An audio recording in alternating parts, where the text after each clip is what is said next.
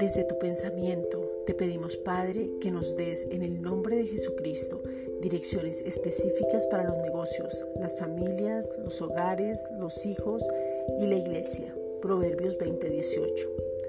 Padre, te pedimos en el nombre de Jesucristo que podamos tomar decisiones con respecto a los nuevos cambios que se vienen, pero que no nos estanquemos, que tengamos prudencia, pero seamos certeros, que tu gracia y favor estén sobre nosotros para cualquier cambio que debamos efectuar.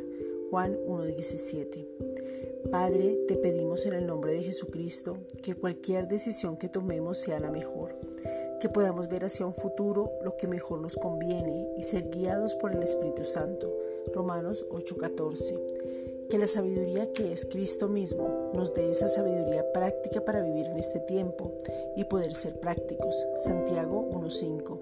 Que corramos la carrera que tenemos por delante sin desmayar, porque tú nos diste una promesa que es Cristo mismo, y Él corrió la carrera por nosotros y está con nosotros todos los días hasta el fin del mundo. Mateo 28:20. Y tú dijiste que sin importar lo que pasáramos o las circunstancias, y aún por fuego, que no nos íbamos a quemar. Isaías 43, versículos 2 al 3.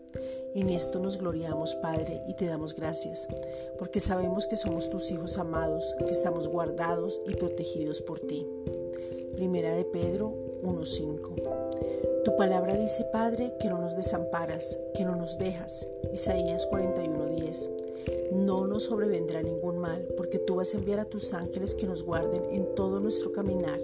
Salmos 91.11. Por lo tanto, en el nombre de Jesucristo, te pedimos, Padre, que venga sobre nosotros una revelación sobrenatural de tu cuidado en todas las áreas, porque aunque las circunstancias nos muestren algo diferente, estás con nosotros. Salmos 91, versículos 10 al 15. Gracias, Padre. Thank you.